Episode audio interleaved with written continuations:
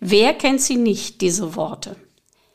Dreht euch nicht um, der Plumpsack geht rum. Ich habe mich so daran erinnert, als dieses Wort auf Instagram im Zusammenhang mit einer Person auftauchte. Stuhlkreis Schatz. Diese Person musste ich kennenlernen. Ich bin ja so neugierig und außerdem bin ich mutig. Also schrieb ich sie an. Und heute ist sie bei mir. Bleibt dran. 75 Prozent aller Eltern sagen, sie haben zu wenig Zeit für ihre Schulkinder und machen sich deshalb Sorgen. Doch nicht mehr lange. Denn in diesem Podcast erhalten Sie konkrete Anregungen, wie Sie endlich trotz aller Anforderungen mehr Zeit für sich und Ihre Kids haben. Ich bin Ria Neute und los geht's mit meinen Mutmachgeschichten. Stuhl, Kreis und Schatz eigentlich drei Worte, die ich noch nie miteinander in Verbindung gebracht habe. Deshalb war es für mich unwahrscheinlich interessant und ich freue mich heute ganz, ganz doll, dass ich Sonja Heersacher an meinem Mikrofon habe. Einen wunderschönen guten Abend. Guten Abend. Ja, vielen Dank für die Einladung. Ich freue mich ganz arg und bin sehr gespannt, wo uns das Thema heute hinführt. Man merkt es schon, du kommst aus einer anderen Region Deutschlands und du sagst über dich, du bist sehr empathisch, du hast eine sehr gute Beobachtungsgabe und kannst dadurch das Verhalten von Menschen, vor allen Dingen von denen, mit denen du dich beschäftigst, sehr gut einschätzen. Sowie auch Aufgeschlossenheit ist eines der wichtigsten Eigenschaften, deshalb hast du wahrscheinlich auch zugesagt. Aber erzähl doch mal ein bisschen mehr über dich. Ja, also mein Name ist Sonja Hersacher und ich komme aus Süddeutschland. Genauer gesagt komme ich aus der Region Böbling, das ist nahe Stuttgart und bin Erzieherin und das bereits seit 13 Jahren. Ich liebe meinen Beruf, mache es wahnsinnig gern und bin aktuell im Krippenbereich, also mit den U3-Jährigen beschäftigt. Dann sitzt du aber aus meiner Perspektive auf ganz vielen Stühlen. Erstens bist du Erzieherin, zweitens weiß ich, bist du auch Mama und drittens, und da kommen wir später drauf, hast du etwas ganz Besonderes für deine Kinder, also nicht nur für deine eigenen Kinder, sondern für deine Kinder in der Kita entwickelt. Wie, wie kriegst du das am Tag hin? Also eigentlich kriege ich es ganz gut hin. Unsere Entwicklungsphase vom Spiel war sehr anstrengend, aber seitdem die abgeschlossen ist, geht es sehr gut. Ich bin sehr strukturiert und ich mag es einfach auch, einen geordneten Tagesplan zu haben und somit kriege ich eigentlich meine ganzen Aufgaben recht gut hin. Also ob ähm, Erzieherin, ob Mama zu sein oder ähm, ja, mein Spiel noch unter einen Hut zu bekommen. Eigentlich schaffe ich das immer ganz gut. Natürlich gibt es auch mal Phasen, wo es ein bisschen knackiger ist, aber ähm, auch die kriege ich immer ganz gut gewuppt. Jetzt mal eine wichtige oder eine interessante Frage. Bisschen abseits. Du hast gesagt, du bist sehr strukturiert und du hast einen Plan. Äh, ich habe vor einiger Zeit schon mal einen Podcast gemacht zum Zeitmanagement. Wie sieht bei dir dieser Plan aus? Mein Zeitmanagement.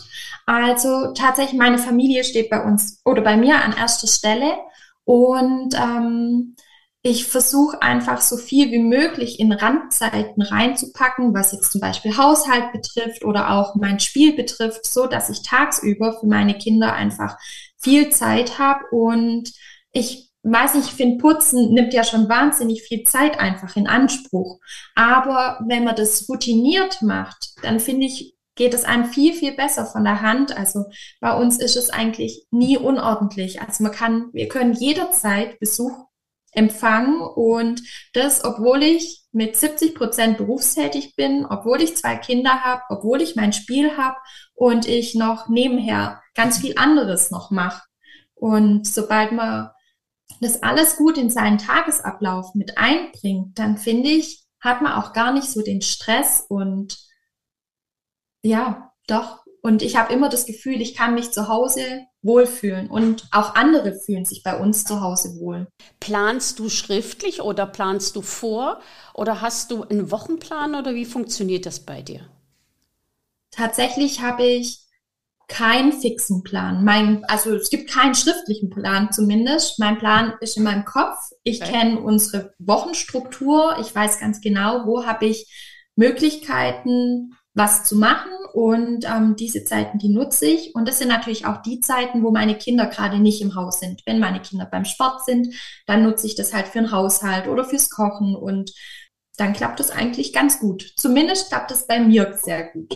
Das finde ich faszinierend, weil immer wieder sehr viele Leute ja klagen, man hat zu wenig Tag und zu viel Arbeit und man weiß gar nicht, wie man alles hinbekommt. Ja. Und äh, du scheinst da eine sehr gute Möglichkeit gefunden zu haben. Aber kommen wir zurück auf deine Arbeit. Du bist Erzieherin und ich habe gerade vor kurzem, ich weiß nicht warum, aber das Universum spielt immer so. Du bist aufgeploppt, wir haben uns unterhalten über Stuhlkreis und und Stuhlkreis Schatz. Und danach kam jemand zu mir und erzählte etwas. Und ich habe natürlich auch nochmal nachgedacht, Stuhlkreis, ja, das kennt man. Im Kindergarten oder in der Kita scheint das sehr häufig genutzt zu werden. Da kannst du ja vielleicht ein bisschen was dazu sagen. In den Schulen auch ab und zu noch. Aber doch zu, also mit zunehmendem Alter wird es immer weniger, vielleicht in Projektzeiten oder in Kennenlernphasen, auch bei Erwachsenenbildung, macht man gerne einen Stuhlkreis, aber einige fühlen sich da auch sehr unwohl, weil man keinen Tisch davor hat oder so. Äh, deshalb ist das wahrscheinlich äh, oder wird das immer weniger genutzt. Was macht so ein Stuhlkreis oder welche Bedeutung hat so ein Stuhlkreis in der Kita? Ich finde, dass hinter dem Stuhlkreis natürlich eine Methode steckt, um sich nochmal bewusst füreinander Zeit zu nehmen und ähm, auch aktiv die Gruppe quasi wahrzunehmen. Das ist so der, ja, für mich ist der Stuhlkreis eigentlich so der Start in den Tag. Oft ist der natürlich ein bisschen später. Viele Einrichtungen machen den erst um zehn oder auch erst um elf. Aber es ist der Raum oder ja, der Rahmen, in dem alle Kinder zusammenkommen, sich bewusst wahrnehmen, bewusst wahrnehmen, wer ist denn heute überhaupt alles da? Denn überwiegend ist es ja so im Kindergarten, dass die Kinder, die kommen an, die suchen ihre Spielpartner, ihre Spielgefährten, mit denen verbringen sie die Zeit in ihrer Spielecke und die anderen Kinder, die nehmen sie ja gar nicht so wahr, können sie auch nicht. Nämlich im Kindergarten sind oft 25 bis 28, manchmal vielleicht auch 30 Kinder. Und ähm, in der Gruppe, in der man sich bewegt, das sind vielleicht vier, fünf, vielleicht auch mal sechs Kinder, aber in der Regel nicht mehr. Und im Stuhlkreis oder im Sitzkreis, wie auch immer, nehm, nimmt man alle Kinder wahr. Man nimmt alle bewusst wahr. Man kann erkennen, wer ist heute da, wer ist heute krank oder wer fehlt im Allgemeinen. Und es ist einfach ein schönes Plenum, um zusammenzukommen. Uns ist natürlich ein Ort des Austauschs und der Wahrnehmung, des Zuhörens und ähm, auch des gemeinsamen Redens, Spielen und Lachen. Ich finde gerade durch das Spielen im Stuhlkreis ist, ist mein persönliches Ziel, dass man auch immer ganz viel spielt und auch singt, können die Kinder so viel einfach für sich mitnehmen. Da finde ich schon mal sehr interessant, aber da komme ich gleich drauf zurück, weil ich wollte noch auf das Gespräch mit jemandem anders äh, nochmal eingehen und wollte von dir mal hören, was du dazu hältst. Ähm, mhm. Da wurde der Stuhlkreis genutzt, damit die Kinder miteinander in Kontakt kommen und sie gegenseitig kritisieren können. Ich finde nicht, dass der Stuhlkreis im Plenum ein Ort sein sollte, wo man andere quasi ausbuht oder diskriminiert. Ich denke, wenn man das mit uns Erwachsenen macht, wir fühlen uns nicht gut, wenn alle den Finger auf einen zeigen und sagen, deine Nase gefällt mir nicht oder deine Brille finde ich nicht schön, da fühlen wir uns selber schlecht. Und natürlich fühlen sich auch Kinder nicht gut, wenn man denen sagt, ähm, ich finde dein Verhalten nicht so toll und mir macht es, ich finde es nicht schön, wenn du das und das, ja, nee, ja, wenn du das und das Verhalten an den Tag legst. Das möchte niemand hören. Ich denke, wenn es Schwierigkeiten gibt in der im Kindergarten, dann sollte man die natürlich lösen, aber in einem anderen Rahmen, in einem geschützten Rahmen, ein geschützter Rahmen für das betroffene Kind und die Sachen muss man ansprechen. Ja, wenn das eine Kind die ganze Zeit ein anderes Kind schuckt, ähm, Das muss ganz klar angesprochen werden, aber in einem guten Rahmen, in einem guten Rahmen für das Kind, so dass das Kind trotzdem mit einem relativ guten Gefühl rausgeht. Und klar, wir mögen alle keine Kritik. Wir sind kritikfähig, aber niemand mag es, wenn andere Kritik an einem äußern. Wir sind Kinder und Kinder sind sensibel und sind kleine, sind einfach kleine Menschen und ja, auch jedes Kind hat auch einen eigenen Wert. Ich sage immer, Erziehung hat ganz viel mit Wertschätzung zu tun. Die Wertschätzung oder der, der Wert wird verkleinert, wenn man von so vielen angeschaut wird und gleichzeitig wird Kritik geübt. Das kann man wahrscheinlich machen im 1 zu 1 Gespräch oder im Gespräch zwischen den beiden Partnern, zwischen denen es knirscht.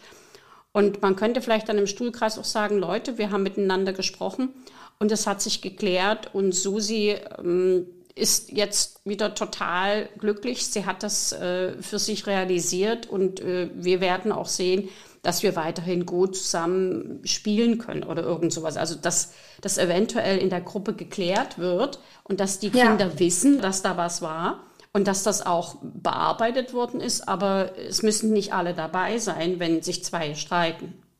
Dann hast du gesagt, singen, singen im Stuhlkreis. Mir ja. ist vor kurzem zu Ohren oder auch zu Augen gekommen, dass es in letzter Zeit ganz, ganz viele ähm, Versuche gibt, alte Kinderlieder oder auch Kinderverse, die ich noch kenne, aus dem Kindergarten oder aus dem Gesangsschatz zu verbannen, weil sie diskriminierende Inhalte haben. Wie macht ihr das? Wie stehst du dazu und wie reguliert ihr das? Tatsächlich ist dieses Thema bei mir gar nicht so präsent, weil ich ähm, über unseren Stuhlkreisschatz sind wir vernetzt mit Kinderliedermachern und ähm, da wir sehr tolle Kinderliedermacher kennen, die wirklich tolle Lieder produzieren, ähm, zusammenarbeiten, nutze ich auch überwiegend die Lieder von denen. Ja, und von dem her profitiere ich natürlich von unseren Kinderliedermachern und nutze die Lieder und auch unsere Kinder lieben diese Lieder. Und gerade so als Beispiel, wir singen ganz regelmäßig in der Krippe Ein kleiner Schmetterling von Lucia Ruf. Und ähm, die Texte, die sind einprägsam, da sind super Bewegungen drauf zu machen und ähm, ja, und die Kinder haben einfach Spaß und somit sind wir aber auch aus dem Thema ganz draußen mit, ähm, welche Liedtexte haben diskriminierende Inhalte und ähm, was sollte man singen, was nicht. Aram Samsam soll man eigentlich auch nicht mehr singen, weil es auch diskriminierende Inhalte sind. Und ich glaube, es ist einfach auch schwer, das alles herauszufiltern. Wo bewege ich mich quasi ähm, in so einem Zwiespalt? Was darf ich wirklich tatsächlich noch singen und was nicht. Und von dem her greifen wir da einfach auf unsere Liedermacher zurück. Und zudem ähm, dichte ich auch sehr gern selber Lieder und nehme das quasi aus den Situationen heraus. Wenn ein Kind zum Beispiel mit einer Eule vorbeifliegt und ähm, dazu hüpft und singt, dann. Du hast gesagt, wenn ein Kind mit einer Eule vorbeifliegt. Ja, mit einer Eule hüpfend vorbeifliegt. Okay, okay, jetzt verstehe ich das. Jetzt verstehe ich das. Nochmal, zum Beispiel, wenn ein Kind mit einer Eule in der Hand hüpfend an mir vorbei, nein, ja doch, an mir vorbei fliegt, dann kann ich dementsprechend auf diese Situation eingehen und tatsächlich ist so ein Eulenlied entstanden vor einem knappen Jahr. Okay. Das genau. ist total süß. Sehr schön. Ja, total. Zu, und die Kinder, die lieben das. Ja. Zu Aram Samsam fällt mir ein, ich kannte das Lied überhaupt nicht aus meiner Kindergartenzeit. Und ich okay. bin in der DDR in den Kindergarten gegangen, war auch in der Krippe. Also ich kann mich an einige Details der Krippe und des Kindergartens erinnern. Wir hatten das Lied Kleine weiße Friedenstaube. Das war natürlich sehr politisch schon, aber ich habe dieses mhm. Lied geliebt über alles. Und ähm, viel, viel später, erst als erwachsene Frau und mit meinen Kindern gemeinsam Urlaub machend, äh, lernte ich eine Gruppe von äh, Leuten aus Hagen und aus dem Hochsauerland kennen. Und die Jugendlichen, sangen dieses Lied und machten dazu auch diesen Kreis, der dazugehört und diese Tänze und das war wie so eine Polonaise. Ich fand das total witzig. Ich fand es schön und das hat mir überhaupt nichts ausgemacht. Und ich war erschrocken, als ich dann gehört habe, dass dieses Lied eben auch auf dem Index steht. Die Erklärung dazu ist für mich klar, weil es eben ein, ein Nachäffen der ähm, arabischen Vokale oder arabischen Silben ist. Und da ja auch noch einige Textstellen vorkommen, die irgendwas mit, äh, mit, mit, mit Sultan und sowas innehaben. Aber es war mir da überhaupt nicht bewusst, dass das was Schlimmes sein könnte. Heute ja. ist man sehr sensibilisiert für Sprache. Ja, vor allem gibt es einfach so viele gute Alternativen, auf die man zurückgreifen kann. Und ja, ich denke, man findet immer ein passendes Lied zu einem passenden oder zum jeweiligen Thema. Mit den Alternativen kommt man auch gut aus. Genau. Und jetzt komme ich, weil du schon gerade davon gesprochen hast, zum Stuhlkreis Schatz. Was ist das und wo kommt das her? Das würde ich jetzt gerne erfahren und das würden garantiert auch meine Zuhörer gerne erfahren. Ja, also unser Stuhlkreisschatz ist tatsächlich damals aus einer Not heraus entstanden. Und zwar saß ich mit meiner Kollegin im Gruppenraum, im Sitzkreis oder im Stuhlkreis. Und ähm, die Kinder hätten sich eigentlich ein Spiel wünschen sollen. Blöderweise ist den Kindern nichts eingefallen, weil man halt doch über längere Zeit keinen aktiven Stuhlkreis mehr gestaltet hatte. Dann bin ich über die Sommerferien auf die Idee gekommen, dass ich doch Bildkärtchen gestalten könnte, wo dann quasi vorne das Bild zum jeweiligen Spiel ähm, illustriert ist und hinten dann quasi die Spielbeschreibung draufsteht. Und davon habe ich dann mehrere Karten angefertigt. Ich glaube, es waren damals 13. Und dazu habe ich so Glasnuggets gepackt. Nämlich, ich finde das Thema Partizipation eigentlich total wichtig in der, im Kindergarten, dieses Mitbestimmen und auch, dass die Kinder einfach das Gefühl haben, ähm, auch meine Stimme zählt. Genau, und dann habe ich den Kindern auf jeden Fall dieses Spiel vorgestellt oder die Spiele vorgestellt, es sind ja viele kleine Spiele. Und ähm, die Kinder, die haben sich ganz schnell diese Karten eingeprägt. Das Spiel hat sich dann einfach bei uns im Alltag etabliert gehabt und kam super an bei den Kindern und eines Tages bin ich mit meiner Freundin spazieren gewesen. Meine Freundin hatte kurz zuvor ein Wimmelbuch über Magdeburg gestaltet und habe dann spaßhalber zu ihr gesagt, dass wir doch ein Spiel illustrieren könnten zum Thema Stuhlkreisgestaltung. Damals hat sie dann eigentlich gar nichts wirklich drauf erwidert. Und ein paar Wochen später kam sie dann auf mich zu und hat gemeint, du Sonja, das ist eine wunderbare Idee und wir machen das so ist das Ganze ins Rollen gekommen und jetzt einige Jahre später und mit viel Entwicklungszeit ist unser Stuhlkreisschatz entstanden. Wie kann man sich dieses Spiel jetzt genau vorstellen? Also in dem Spiel sind enthalten mehrere Bildkarten, auf denen zum Beispiel ein Hund drauf ist und hinten ist dann die Spielbeschreibung drauf zu Bello, dein Knochen ist weg. Die Kinder, die erkennen natürlich das Bild und wissen dadurch, welches Spiel gespielt werden soll. Da wir die Karten im Kreis auslegen, zumindest eine bestimmte Anzahl an Karten, und die Kinder die Glasnuggets, beziehungsweise inzwischen sind es Holzchips, also da die Kinder die Holzchips verteilen dürfen, dann wird quasi nach dem Mehrheitsprinzip entschieden, welches Spiel gespielt wird. Genau, zudem beinhaltet das Spiel noch einen einen Erzählstein. Den Erzählstein muss die Gruppe als erstes gemeinsam im Garten suchen und gemeinsam gestalten oder auf dem Spiel, ähm, Spaziergang suchen und dann im Anschluss gestalten. Und ähm, dieser Stein funktioniert dann quasi als, ja, als Kommunikationsgegenstand. Wer den Stein in der Hand hält, der hat in dem Moment das Wort und ähm, darf sich mitteilen. Zum Beispiel, wie das Wochenende war oder wie das Kind die Sommerferien verbracht hat. Also auf ganz unterschiedliche Art und Weise kann man den Stein verwenden und teilweise wird er auch als Instrument in den Spielen verwendet. Zum Beispiel als Knochen bei Bello, dein Knochen ist weg.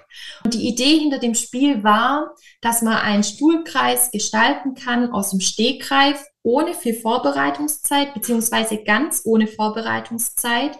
Das Einzige, was man an Zeit investieren muss, ist, dass man sich die Spiele aneignet, aber dann quasi jederzeit aus dem Stegreif auf dieses Pensum zurückgreifen kann, weil Zeit doch oft ein Mangel ist, auch in unserer erzieherischen Tätigkeit. Und viele Erzieherinnen haben auch viel zu wenig Verfügungszeit, um einen qualitativ guten Stuhlkreis vorzubereiten. Und das sollte das einfach ähm, ermöglichen, auf die Schnelle einen schönen Stuhlkreis zu gestalten. Ich glaube, das ist uns auch ganz gut gelungen. Wir haben ganz viel positives Feedback bekommen, sind auch sehr stolz auf unser Spiel. Das klingt sehr, sehr interessant, zumal wenn ich das jetzt mit den Steinen richtig verstanden habe, dann geht es ja darum, auch zu erkennen, auch wenn ich mich jetzt für ein anderes Spiel entschieden habe, die Mehrheit entscheidet. Das ist also dieses Wahlverhalten und dann auch die Konsequenz daraus. Äh, die Mehrheit entscheidet über die jetzige Situation, was gemacht wird. Und beim nächsten Mal kann es durchaus sein, dass ich zur Mehrheit gehöre und dann wird mein Spiel gespielt. Ja. Ja. Ganz das heißt genau, also ja. dieses Eingliedern und Orientieren auf die Gemeinschaft und das, das Verbinden der eigenen Interessen mit den Interessen der Gruppe wird in diesem Alter schon in sehr spielerischer Form gelernt und organisiert dann natürlich auch ein besseres Zusammenleben und ein besseres Lernen im Schulbereich. Ja, auf jeden Fall. Du hast schon gesagt, ihr seid sehr stolz darauf. Ich glaube auch, dass das vielen, vielen Kitas hilft. Wie sieht denn deine Traumkita aus? Und welche drei Tipps würdest du Eltern geben, die ihre Traumkita für ihr Kind suchen? Ja, meine Traumkita. Ich finde, es gibt so eine große Anzahl an unterschiedlicher Konzepte, ob das, ja, zum Beispiel Waldorf-Konzept oder Waldkindergärten Kindergärten, die nach Montessori arbeiten oder Emmy Pickler. Viele Kindergärten arbeiten nach einem offenen Konzept, einige aber auch nach einem geschlossenen oder teiloffenen. Und ich denke, so jedes Konzept hat was für sich und ähm, in jedem Konzept gibt es einfach andere Schwerpunkte. Für jeden ist bestimmt das richtige Konzept vor, vor allem vorhanden, also dabei, mit dabei. Und meine Tipps für Eltern ist, Grundsätzlich würde ich immer auf mein Bauchgefühl hören. Wenn ich ein gutes Gefühl habe beim Erstgespräch, wenn die Erzieherin oder auch die Erzieher mir gegenüber sympathisch rüberkommen und wenn ich einfach das Gefühl habe, hier bin ich gut aufgehoben, dann wird es bestimmt auch die richtige Kita sein. Ich glaube, so dass dieses Bauchgefühl einfach am wichtigsten ist und letztendlich hat man immer nur einen kurzen Einblick bei einem Elterngespräch oder auch bei einer Besichtigung. Und ich glaube, es ist gut, wenn man auf sein Bauchgefühl hört und wenn man ein schlechtes Gefühl hat, sich vielleicht auch nochmal die Möglichkeit nimmt, eine andere Kita anzuschauen. Und wenn das Bauchgefühl gut war, dann denke ich, steht dem Besuch eigentlich auch nichts im Weg. Sonja, ich danke dir von Herzen. Das war ein so tolles herzliches Gespräch. Ich wünsche mir fast, dass du ein eigenes Kita-Konzept entwickelst und zu einem der wertschätzendsten und liebevollsten Kita-Leiterinnen wirst, wenn du vielleicht mal diese Idee hast, weil ich kann mir das unwahrscheinlich gut vorstellen. Es kommt so viel Liebe, so viel Freude und so viel Herzlichkeit auch rüber, dass ich einfach sage, die Kinder, die, die dich als Erzieherin haben, die haben das große losgezogen. Ich danke dir dafür, dass du in meinem Gespräch warst. Ich danke dir dafür, dass du dir trotz dieser vielen, vielen Dinge, die du tust, Zeit für mich hattest. Ich wünsche mir, dass diese Podcast-Folge ganz, ganz viele Menschen hören. Ich danke dir von Herzen, Sonja. Vielen herzlichen Dank. Ich danke auch dir für diese Möglichkeit und ähm, ja, für diese Chance, an dem Podcast teilzunehmen und auch nochmal über den Tellerrand drüber zu schauen. Es war sehr spannend, sehr aufregend. Genau, vielen herzlichen Dank. Und das war sie schon wieder. Die extra Portion Mutmachgeschichten. Und wie immer, Ich freue mich auf Ihre Rückmeldung an podcast.rino-story.de. Als kleines Dankeschön für Sie und Ihre Treue erhalten Sie ein kostenloses 15-minütiges Beratungsgespräch mit mir. Bis zum nächsten Mal. Herzlich Ihre Ria Neute, bekannt als Rino Mutmacherin.